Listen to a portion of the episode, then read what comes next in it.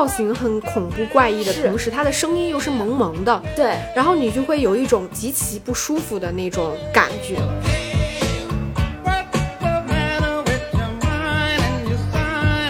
因为我们把我们的造物主给杀了，那我们才能真正实现物种平等。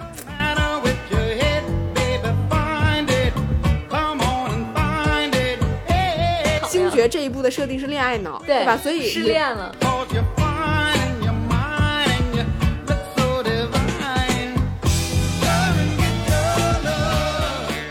欢迎收听电影疗养院。大家好，我今天是不喜欢也不想拥有肌肉感绿植的小猪猪。那没有肌肉感的绿植你拥有？因为我喜欢格鲁特，就是 baby 格鲁特的那个样子，这是我这一期的自我介绍。大家好，我是非常怀念小格鲁特的石头姐。对呀，你看，其实我们都怀念，就是他 baby 的时候。然后我们要讲那个《银河护卫队三》嘛，嗯，这一集他真的就变丑了，感觉是一个壮年的格鲁特。而且他不仅是壮年哦，首先他的脸型是发腮了，然后他的那个肌肉长到了脸上，对，肌肉长到脸上，并且他其实整个身材是更加魁梧了，甚至比他第一部的时候，你能看得出他有更多的肌肉感线条了。嗯，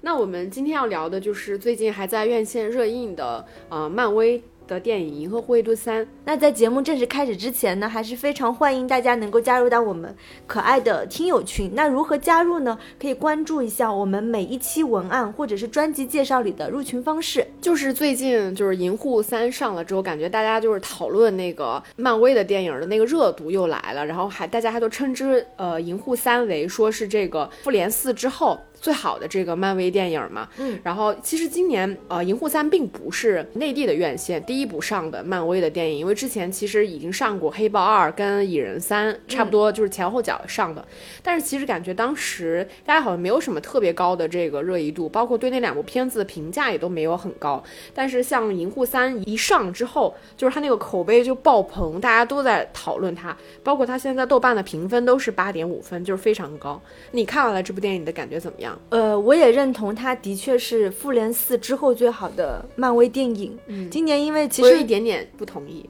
是吗？嗯，因为今年我们没有讲那个蚁人三和黑豹二，但其实我们都看了嘛。当然，整体的就是我们自己也会觉得，好像四五阶段的漫威电影整个水准大降吧。不只是水准，其实它整体营造出的一种感觉就是特别悲情，动不动就怀旧，甚至把那些死去的超英再拿出来，感觉再编一下诗等等。这也就多元宇宙的问题嘛，对吧？对。然后对，像那个蚁人三、黑豹二。等等，他其实不断的在玩那个多元宇宙的梗，甚至我们私下就讨论说，啊，漫威还能不能有一些新鲜的东西，对吧？都已经玩烂了那些梗。但是我觉得银护三的出现，就相比于前面那两部，真的银护三还是不错的。嗯，包括现在大家的讨论度，虽然就很多人都说银护三不如一二，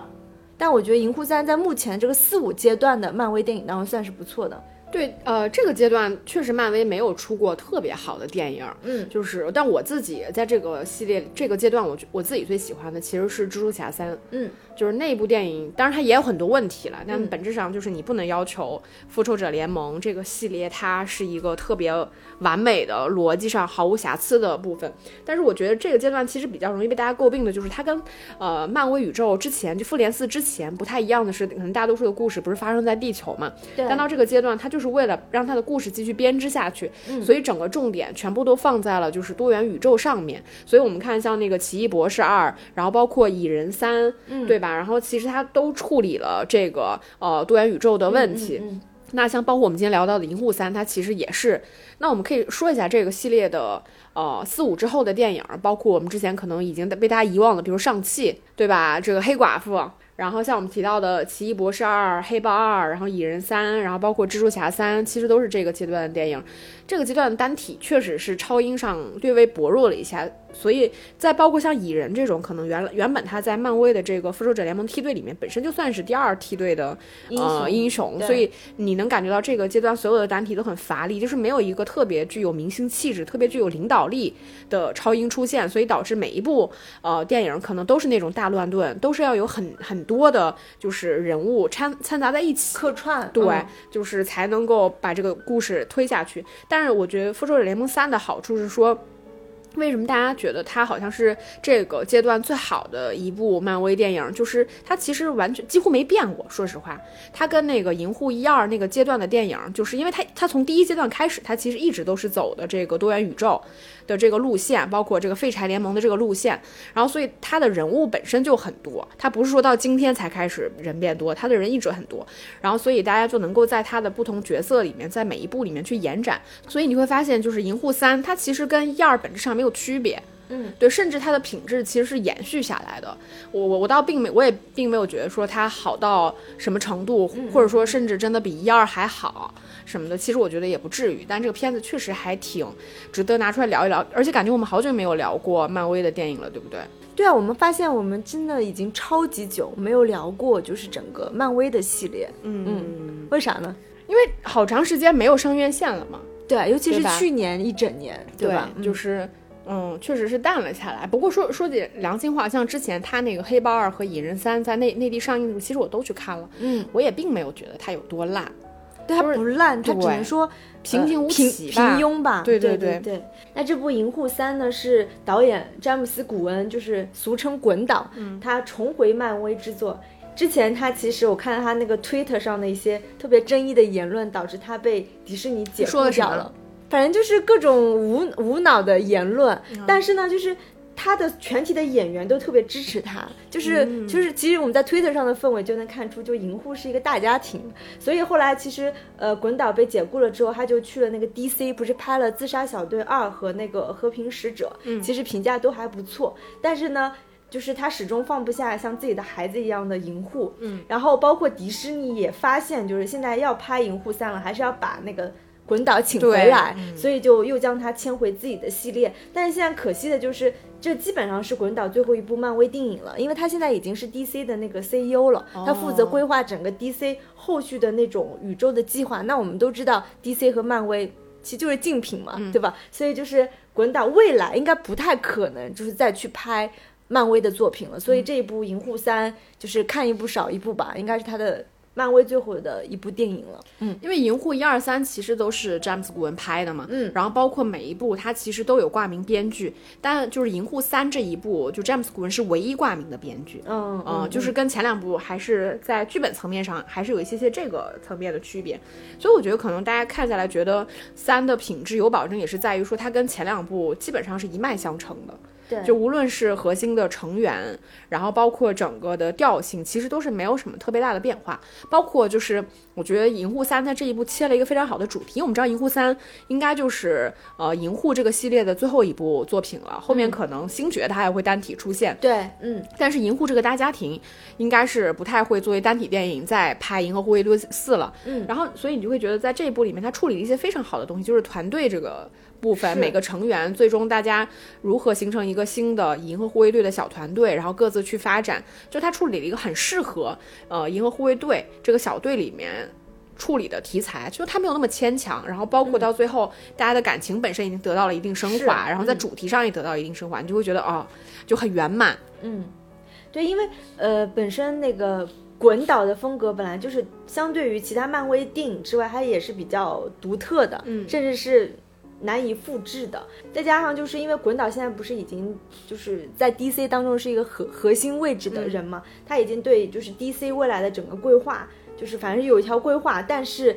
好像他在 DC 的阻力也蛮大的，因为 DC 的另外一个很著名的导演就是那个扎导嘛，扎克施奈德的很多粉丝其实是不喜欢滚导加入 DC 的，嗯。反正这就是番外话，番外话，对，所以就是任何他未来的一些新的计划，应该也能遭到很多啊 DC 粉的质疑吧。嗯，那银护三小队的所有成员都回归了啊。那新饰演星爵的克里斯帕拉特，我觉得他好像是不是又又胖了一点点？感觉又胖了一点。是的，是，虽然还是很帅，但是确实又胖了一点点。还有就是啊，饰演卡魔拉的佐伊索尔达纳。啊，感觉她又漂亮了一点点。还有饰演德拉克斯的戴夫巴蒂斯塔，嗯，以及一直被就是星云角色就是掩盖她美貌的，就是凯伦吉兰，嗯，以及上一部银画出现的就是螳螂女是由庞克莱门杰夫饰演的曼迪斯，对曼迪斯，还有一个就是从来没有露过脸，但是一直出现声音的，呃。布莱德利·库珀，嗯，饰演的就是火箭浣熊，嗯，还有就是给格鲁特配音的范迪塞尔，嗯，范迪塞尔的钱真是太好赚了。是，对，因为这些核心的成员，其实像那个星云，他在第一部的时候，其实包括第一部和第二部吧，他其实是从一个银护敌对的那一面，然后逐渐转化成了说，呃，算是半一半的形式，就是加入了银护，然后到这一部里边，他其实就已经完全算是银护中的一个成员。还有就是在那个《银护二》里面出现戏份不是特别多的那个克拉格林，嗯，然后就是他其实跟那个星爵的养父永度，对就像算是他的小跟班儿，然后到这一部里边儿，其实也算是在后面完成了一个自己作为呃银河护卫队成员的这么一个成长。然后包括这里边儿其实还出现了一个新的角色，就是那只狗太空狗，嗯嗯，科斯莫，嗯嗯还有就是出现了那个术士亚当，就感觉脑子不太好使的那个小金人，嗯 他是由那个威尔·保尔特饰演的。哎，说到这部电影，你觉得就是《银护》一二三，我们很多时候其实都在感觉一边看电影一边听歌嘛，嗯因为它用的是不同年代的歌曲。你觉得哪一部的音乐是你自己最喜欢的？我印象最深的肯定是银护一的音乐，嗯，嗯，包其实银护二我也有，就是呃一上来的时候就是演到那个星爵他妈妈在地球上的那个，就是我印象最深的肯定就是银护一。呃，里边儿就相当于是银河护卫队的那个主题曲，叫《Come and Get Your Love》那个歌，对那个就是你一出现，其实到银护三的时候，它这个音乐用的还是比较克制的，但是它到那个高潮的部分一放这个音乐，然后你瞬间的那个感觉就回来了。然后我印象还比较深的就是那个银护二里面有一首歌叫那个《Father and Son》，嗯，因为第二部它其实主要处理的是星爵他养父跟他这个亲亲生父亲亲的这个感情的问题，然后还有一首叫那个 Mr. Blue Sky。嗯啊、就是反正它里边因为都是一些怀旧歌曲嘛，就可能我们听，反正至少我听起来吧，我可能分不太出来是哪个年代，但你一听你都会觉得非常的复古流行，然后朗朗上口。包括，但我觉得到银护三的时候，你会觉得它那个音乐用的真的非常泛滥，对吧？随时随地都在放音乐。是，呃，因为它第一集用的是七十年代的歌单，嗯，然后第二集是八十年代，然后第三集终于到了九十年代，而且它影片一开场的那个音乐，我很喜欢那首就是电台司令的 Creep，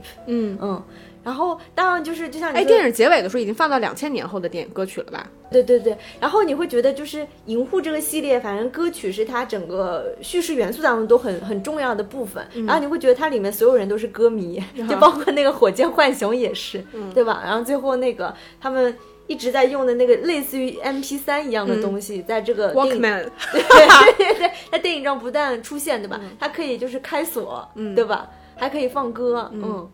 然后说到这部《银河护卫队三》，其实我自己感觉最大的一个一个惊喜的话，就是关于这个火箭浣熊的设定。我们知道它整个故事其实是围绕就是我们要救这个火箭浣熊嘛，它真实的身世是那个八九 P 幺三。虽然之前《银护一》当中就是也有一个那个反派叫他什么八九 P 幺三，放下你的武器，我们知道他是有这个编号，但具体就是火箭浣熊它整个身世就是身份认同之旅，从他的编号到自己如何给自己取那个名字 Rocket，到最后他认同自己是一只浣熊，他其实是经历了整个身份认知的过程。嗯我觉得还是还是挺动人的。嗯对，我觉得银护这个系列它的好处就是因为它的成员很多，嗯所以每一部它都有侧重点。当然，星爵是其中最重要的部分了。你可嗯以说，呃，一跟二其实星爵是整个故事的核心嘛。嗯。然后，但其实比如说像第二部给我们留下印象更深刻，或者说当时其实营销的爆点是在小格鲁特。对对吧？就是一个叛逆期的，就是小孩儿，他可能会成为这个银护里面不可就是预知的那个呃，怎么说一个一个 bug，对吧？嗯然后包括在第二部里面，火箭和格鲁特之间那种从第一部有点像是这种主仆的关系，嗯到第二部变成有点像父子的关系。然后就是你们一家人要看着一个小孩儿在成长，然后到这一步就是。因为火箭其实作为银河护卫队初始的这个成员，从第一部里边，他其实很早就已经出现了。对，对吧？然后他给大家一直以来的印象就是是一个反差特别大的形象，就是因为他本身是个很可爱的浣熊的样子，加上特别的重工，对吧？身上背着那种重型的武器，对，包括他的配音也是。对对对，就是反差特别大。但我们我们知道，就是呃，他其实一直以来都是有点类似于说要跟那个星爵两个人争队长。对然后包括两个人前面其实是那种对彼此的友谊一直处于那种要确认的状态，两个人有一些磨合嘛。嗯，然后包括其实我们知道，火箭相当于是这个他们整个小队宇宙飞船的这个飞船的一个工程师一样的角色，所以我们其实知道他是聪明的。但是因为像我没有看过他的漫画，嗯就我并不清楚说火箭这个角色是那么聪明的一个角色。然后到电影这一部里面，他其实因为完全是在以火箭这个角色他的叙事为整个故事的叙事主线来推进的，所以我们能看到《银护三》，说实话，它跟一二部最大的差别点在于说，其实星爵已经不是这部电影的主角了，主角了，对，对，是他其实处理的是其他的成员。火箭呢，看上去其实他在这部电影里面，就是可能对大反派的一些战斗的场面并不是很多，但总体来说就把这个人物做成一个非常重要的人物。就像你说的，从他还是一只很小小的浣熊，到经历了一系列的就是非人的磨难，然后跟朋友的这个友谊的建立，包括失去了挚爱的那些朋友，然后到他个人的一些抉择，以及最后的抉。成长，因为我们知道他一直以来都是非常反感别人说他是浣熊的，然后包括说他到底是个什么物种，是，对，有人说他什么智鼠，什么什么都有，对对，每一步就大家一直在，每个人看到他第一面都在说他是某一种动物，对吧？然后从来没有人说的准，然后但你只要说他是浣熊，他就很生气，他会否认。但直到这一步里边，他就是把他真正主动的去承认说我是一个浣熊这个身份。就是他自己表达出来，完成了这个人物的一个巨大的成长吧。我觉得这个确实这部电影非常动人的一部分。我觉得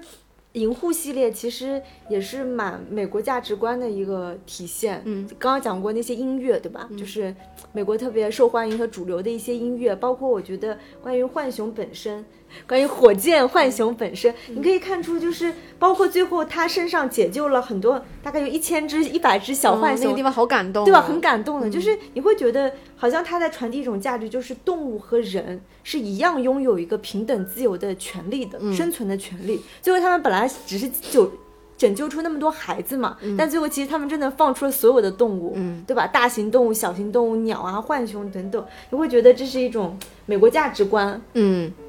自由平等，嗯不同的物种、种族、动物之间的这种怎么说平等性吧？我觉得有有通过这个来传递，包括它其实里面有一些隐喻，就比如说什么。呃，那种集中营，嗯，对吧？甚至是大屠杀，然后它的反派是想要通过一一代一代迭代，就是来创造一种什么完美种族，创造完美社会、等等。我觉得《银护三》这一部能被大家就是觉得很好，我觉得确实是它在主题上做了很大的提升。就比如说，嗯我会觉得就是在这个阶段，当你去处理多元宇宙的时候，很多时候。我你会觉得编剧很偷懒，就是你要靠多元宇宙解决一些你在剧本层面上解决不了的问题。我打个比方，偷懒的做法在这一部里面，比如说卡魔拉，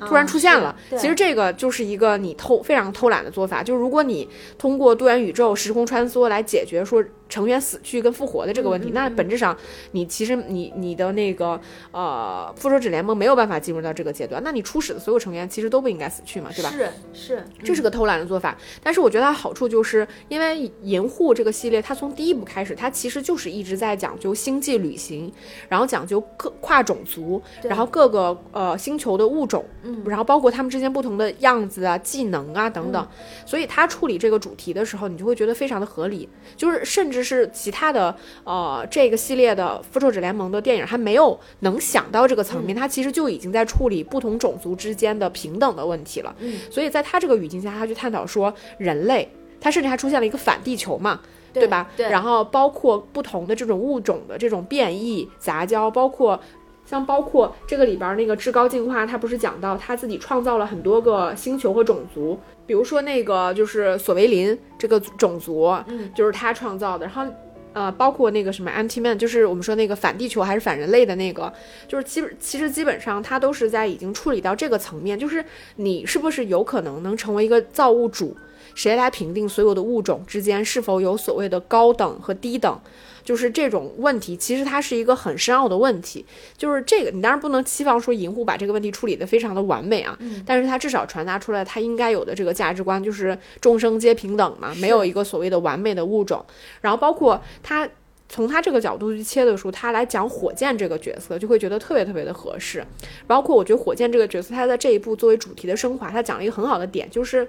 我在看的时候，我觉得也非常打动我的，就是因为火箭就是八九 P 幺三这个 就被改造过的生物，它其实在至高进化那里，它被认为是一个瑕疵品，是我在。不同的物种进化过程当中某一实验的失败品的角色出现的，但是他却表现出来他所创造所有物种里面无法企及的那种智慧和高度以及聪明才智，嗯。对吧？本质上他的这种智慧本身，我们当然看到最后就是至高进化无法摆脱的一个心魔，就是我为什么无法再创造出一个像他这么聪明的物种，甚至远远超过他自己的智慧。他看一眼他就知道你所有的实验关键的失败点在什么，所以才会被至高进化认为说是我必须要复制他的大脑，才能可能创造出一个真正完美的、具有可能又很温顺，但是又具有这种超强智慧的这种物种。但本质上，我觉得他最终。给我给到我们的价值观传递的就是，其实本质上自由意志它就是不能复制的。所有人类的独特性跟它智慧的独特性就在于此。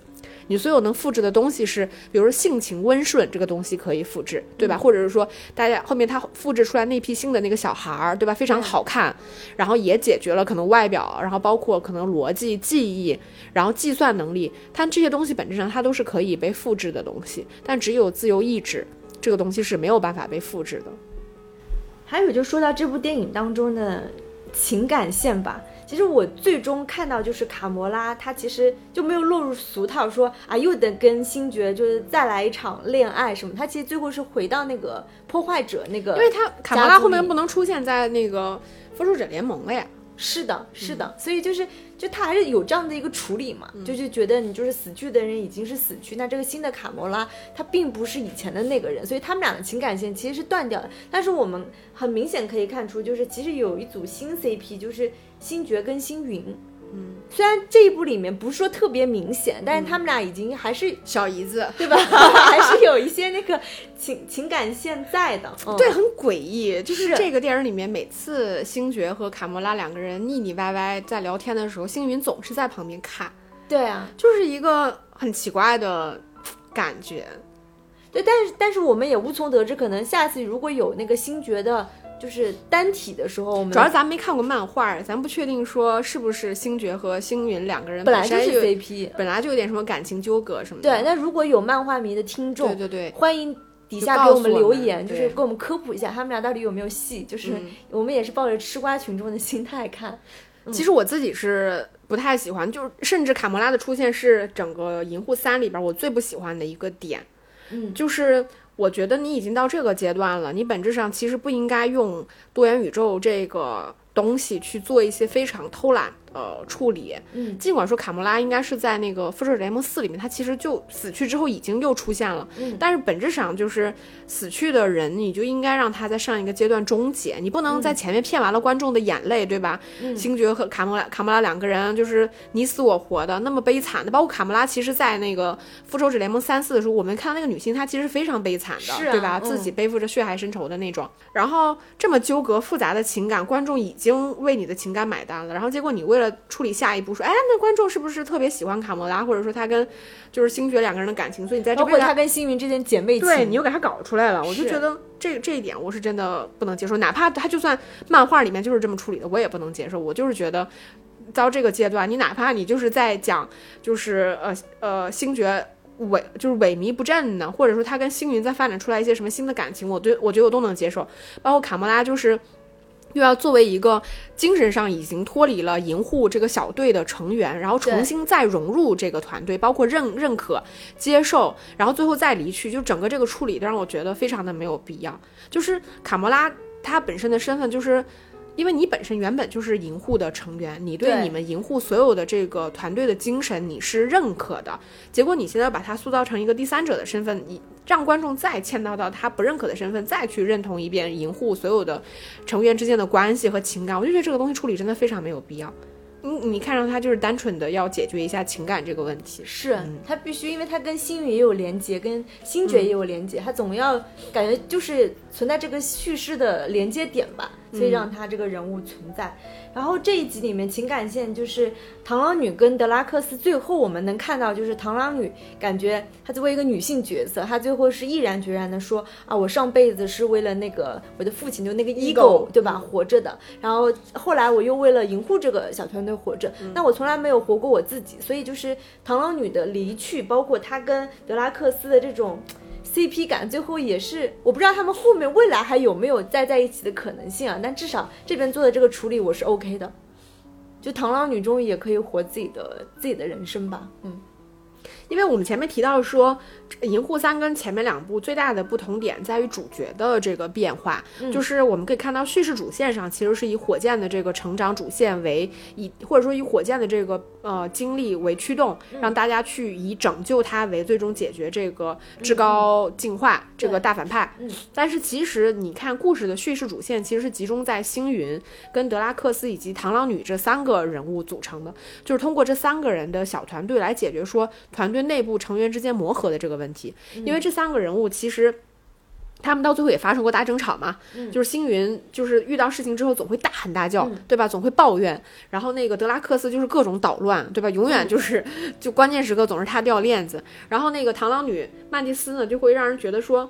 好像他就是一个搅搅浆糊、捣浆糊的角色，就这边也可以，那样也可以，然后给别人好像看上去提供一些就是意义不太大的情绪价值等等。所以团队之间尽管是一个呃银护的团队，但是本质上他们三个人可能有一些不太认同。所以这个电影里面，我们能看到他们三个人单独在那个至高进化的那个飞船上面去解救那些小朋友的时候，他们三个人再加上呃最后打那个吃电池的那个怪兽，嗯，对吧？三个人本质上完成了一个银护这个小团队精神层面的一个聚合。其实这个精神层面的聚合在前几部的时候也会有，比如说像第二部里面就是火箭和那个呃星爵两个人，对吧？两个人真正认认同彼此是对方的 body 这种、这种东西。然后到这一步，其实就转到这三个人，因为最终这个团队要脱离星爵，小团队的精神要。继续传承下去的时候，他就需要一些新的耦合的东西，让彼此之间产生真正的情感的连接，并把这个东西传承下去。所以我觉得他这个处理还是很好的。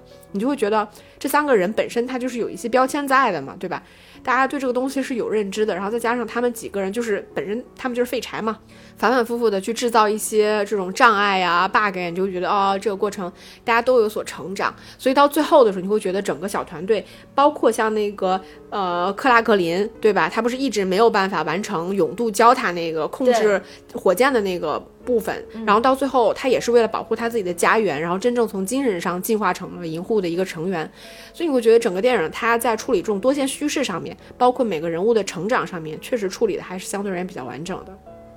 而且我一直觉得银银护家族是某种程度上更像更有 family 感觉的一个团队，对他们真的像是个家庭，对吧？嗯，尤其是他们为了这个火箭浣熊，那么过关斩将的为了救他，其实还是、还是挺感动的。然后包括格鲁特在片尾的时候，他也说了一句，就是他不再说我是格鲁特，他说了一句我也爱你们。这个我也不能接受。真的吗？我不能接受，我就是这个这些终于听到他说别的台词分，了。我都是我就觉得非常没有必要，就是。本本身这些成员都已经成长了，但是他嗯到最后非强硬的给每一个成员去增加一个一定，就是观众已经感知到你已经变化了，但最后他还要让你更明显的感知到他变化了。比如说格鲁特说了一句“我爱你们。对，然后那个包括德拉克斯一个从来不跳舞的人，突然要跳下舞，然后像一个呃曼蒂斯这种，就是他本质上他就是他的特异功能就是跟人相关的，结果你非要让他自己去讲述说我要寻找我自己，这种东西我都觉得非常的没有必要，很刻意，就是已经够了，你还要继续塞给你这个东西，这些部分我是处理的我我不喜欢的部分，我觉得是。对，因为嗯，可能他们从叙事上要解决旧成员的离开，就是你要给他设定一个结局嘛。我是觉得他就是塞得太满了。对，然后新成员怎么去变成自己新银护身份的角色等等，嗯，就比如说像那个德拉克斯这个角色，你像到电影很后面的时候，他已经跟要跟曼蒂斯两个人要告别了，对吧？然后包括大家就跟他说说你是一个好爸爸。其实这个也呼应了他从第一部开始，他为什么会加入银护这个小团体，是因为他对罗南那个恨，因为他的妻子和孩子都是被罗南害死的，对吧？所以从一开始我们就知道他是一个父亲的形象，但是只是说在这几部电影推进的过程中，并没有去强化他这个身份。但直到这一部里边给了他一个这样的呃设定，让他真的能够陪伴很多孩子，包括他就是等那些孩子的外星语言，是的就是嗯完成一个父亲身份的转变，我觉得就已经够了。就是你没有必要让他再跳舞，就是他跳舞这个点，我就非常不能理解。就是因为德拉克斯其实他从第一部到第二部，他一直贯穿的人设就是他属于不跳舞那一派的，就跳舞跟不跳舞这件事情本质上没有对错。他别人都是跳舞那一派，只有他他自己是不跳的。而他说到，他跟那个螳螂女也说过嘛，他说他跟他的妻子两个人就是在一堆舞厅里面，别人都在跳舞，然后他们两个人一动不动。然后互相对视了一眼就知道我们两个人就是彼此的那个 soul mate。嗯嗯，对，我觉得他本质上就是这一派的人，就你为什么一定要在最后要再让观众看到说啊他变了，他跳舞了，就是做的实在是太明显了，就是塞太满，最后是一个我觉得就是有点降智的设定，但总体来说我觉得还是挺好的。那你你喜欢星云最后的那个设定吗？就是星云他虽然也算是离开了这个银护团队，他的新的身份应该就是另辟蹊对他变成了一个更大的领袖，他要做整个虚无之地的一个领袖。嗯，我觉得也算是符合星云，他也挺苦大仇深的，对吧？嗯身世坎坷，我觉得对他来说是一个很好的结局吧。嗯其实这一部里面我自己最喜欢的就是星云这个角色，嗯嗯，就是咱，因为咱还是回到一块，咱也没看过漫画，咱也不清楚，就是星云在里面整体的设定和他的人生轨迹是什么样的。嗯但是因为星云其实从一二三，他其实都是一个亦正亦邪的人物，对从他相当于从一个全然的反派，然后转变成了银护的一个成员，然后包括我们我们像说从一开始你就知道他那些悲惨的设定对吧？嗯包括你说，同样他跟卡莫拉两个人都是那个灭霸的干女干女儿但是灭霸对他们俩态度也截然不同，不同，对对？吧？所以这个女孩到这一部里面，你就会觉得她本身就是非常强大的，就是超牛逼的那种。嗯然后在这一部里边，我也觉得最后的那个设定让他另辟蹊径，甚至哪怕他要，其实我觉得让他另辟蹊径，无非是解决说他太强大了。嗯但是火箭不能离开银护这个小团队，那只能他离开的这个问题，不然本质上其实在这一部电影里面，他真正作为真正银护的精神领袖是星云。我也觉得是，因为星云其实在给大家兜底嘛，火箭全程躺在床上，对吧？然后那个星爵疯疯癫癫的，那人家也不想躺星爵这一部的设定是恋爱脑，对吧？所以失恋了，对，嗯所以银护在这一部里边是没有精神领袖的，嗯真正的精神领袖是星云。所以按理来说，到最后的时候，他其实真的作为领袖也没什么。他已经成长为一个领袖了嘛？是那无非就是在这儿还是在那儿的问题，所以他的处理，我觉得整体上来说是合理的。就包括我觉得他这一部里面，就星云他本身也抛开了很多之前的包袱，他甚至会开玩笑。嗯他看这些人说，没想到比灭霸对我做的事情还惨，就是他已经会有一些就是银护小团队上面消解的那消解那种调侃，有点有点中二的那种角色。嗯。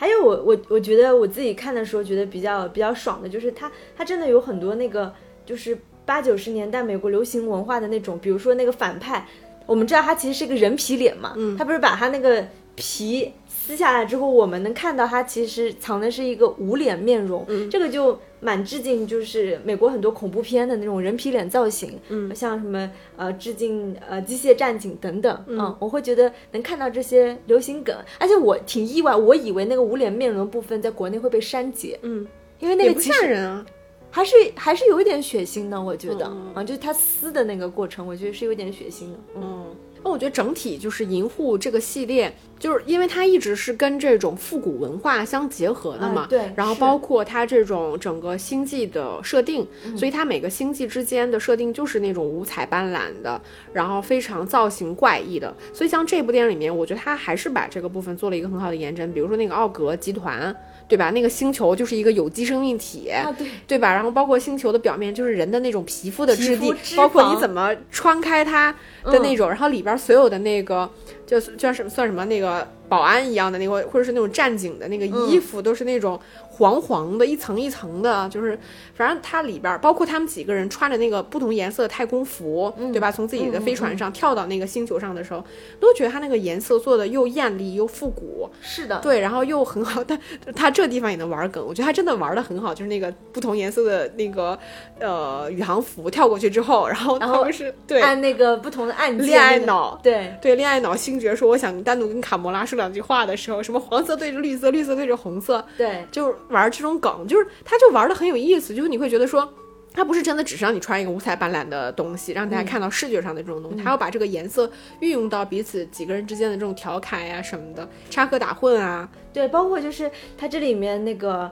火箭浣熊，他的那几个好朋友，他们一共四个人嘛，嗯对吧？其实这个里面有蛮多，也有蛮多恐怖片元素，就是它所谓的这种拼装怪物，真的有点吓人的，其实是有点吓人的，对吧？那些那个动物被改改造，成，比如尤说其是那个兔。子板板，那个板板真的有点吓人。对，包括它的那个就是嘴巴的部分，它其实是有个钢铁的，或者是它的整个手脚，它就变成那个机械的机械的东西，这个就是拼就是八九十年代美国恐怖片里面经常会用的这些拼装怪物的东西，嗯，就是能看出就是滚导有他自己的独特的趣味和风格。是，哦，所以他这部电影里面这些部分其实全部都是来自于那个年代的一些恐怖片。对对哦，对，这个我还我还真真是不清楚。反正我看的时候觉得倒是挺有意思、挺有创意的。你包括那个你说是兔子，我就嘴巴外面，其实这个板板就是杀人狂，包括汉尼拔里面也会用这种东西。对，就是我、嗯我因为像那种怎么说，对我这种比较浅薄的观影来看，因为恐怖片什么靠片我确实看的很少，嗯，然后我就觉得说，可能我看到更多的这种人跟机械的改造，嗯对吧？然后包括你说到像那个至高。净化他的那个脸，像很多电影其实都会有嘛，比如说像之前那个呃蝙蝠侠嗯。里边那个一半好人嗯一半坏人，包括红骷髅、什么等等，其实他们都会有这种一层好的面具之下另外一层。但是我真的没有怎么见到过，就是把这个纯动物跟一些机械去做改造的这个部分。所以当这几个动物他们从监狱的那个黑暗阴影处走出来的时候，其实我还是被吓了一跳的，是的，就是我没有我对这个东西没有预期。它恐怖片当中也不是改造动物，而是说这种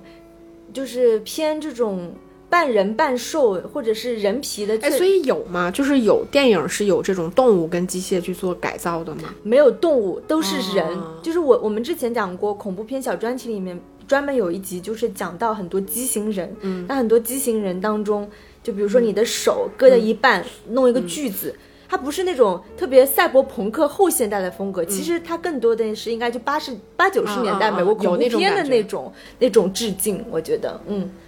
对，因为它的那个机械被改造的，它也并不是那种真的高尖科技对，的不是。那种看上去更加金属感的，它感觉是那种粗破旧的、粗破旧的，对，对对对甚至你感觉它这个它这个机械手是生锈的那种对感觉，对对，而且就是他们这些几个动物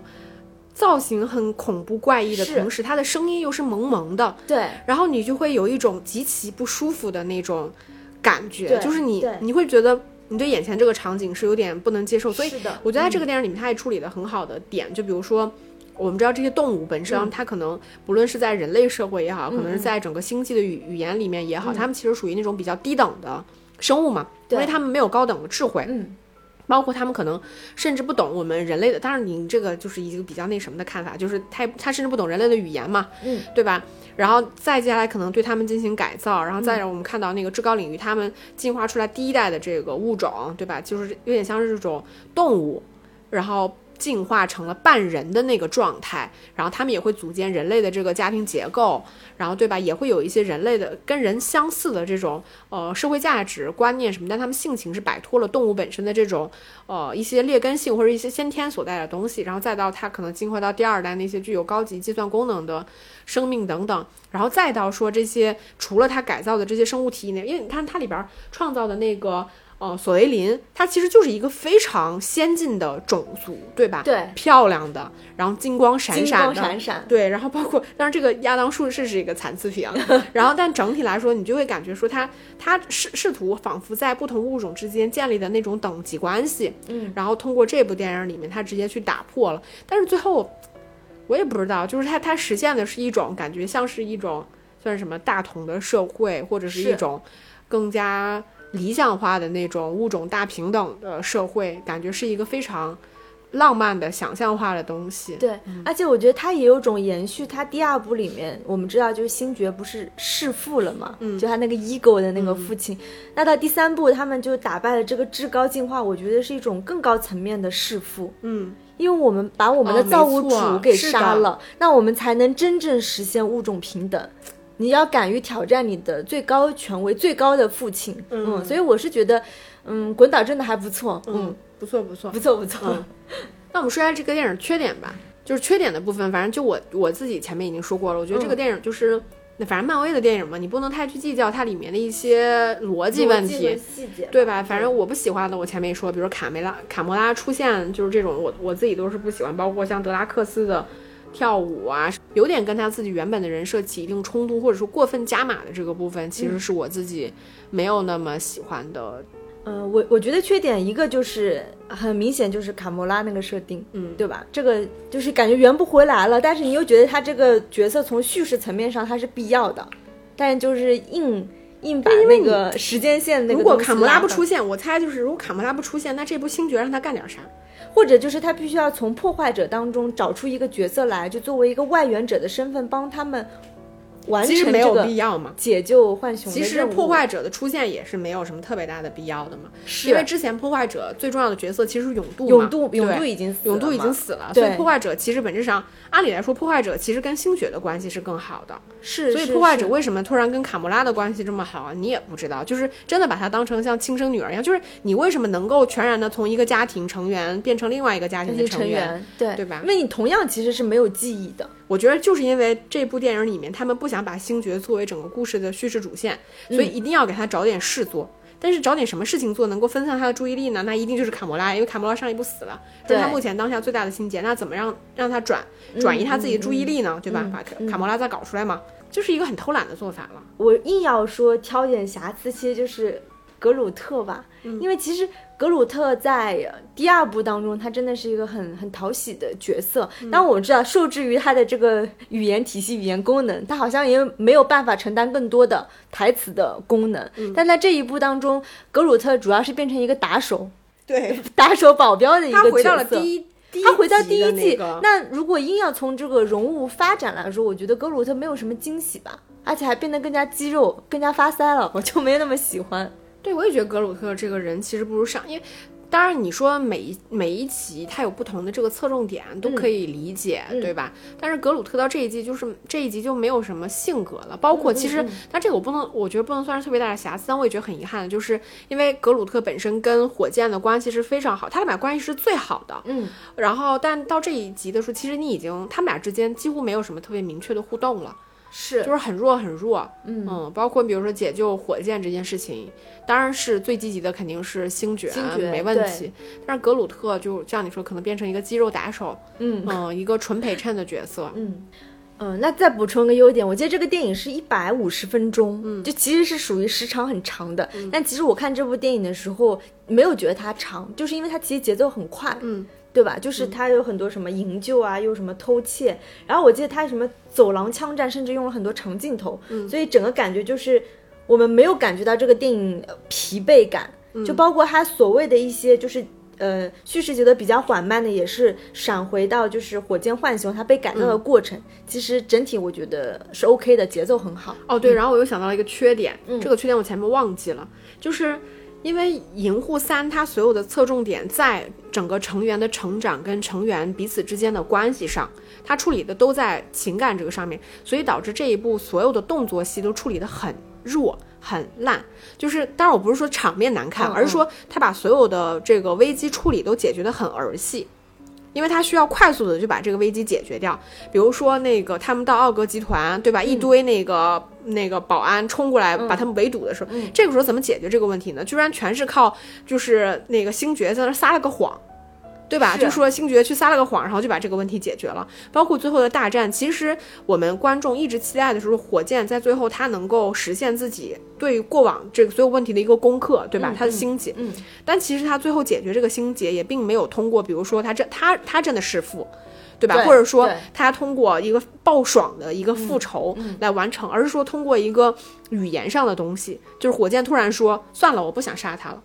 对吧？然后就解决了 这个问题，所以整整整个电影你看起来，它其实并没有真正非常明确的、激烈的对战的东西。是就所有的危机解决，其实本质上都是用爱来化解的，就是用一些非常讨巧的小技巧把这东西过掉了。是因为他不想在就是在剧作处理上有太多的这种真正呃事实上的这种冲突，因为他把侧重点放在了人和人之间的这个情感解决的的问题上嘛，所以合理它也是合理的，嗯但是你就会觉得说好像。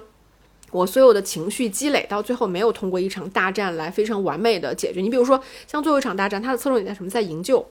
对吧？在所有物种的跨飞船营救上面，然后包括什么给那个狗，然后让它去增加它的这种意识控制能力等等，它侧重点其实全放在了这个人每个角色的成长上面，反而没有去太多处理真的外部的这个危机上边。这个是我我会回回头反过来想的时候，我会觉得就是爽感差了那么一丢丢的原因。嗯，他感动嘛，你就感动，但是爽嘛，又差了那么一点点，就在这里。最后我很心疼那个狗狗，最后它真的太累了，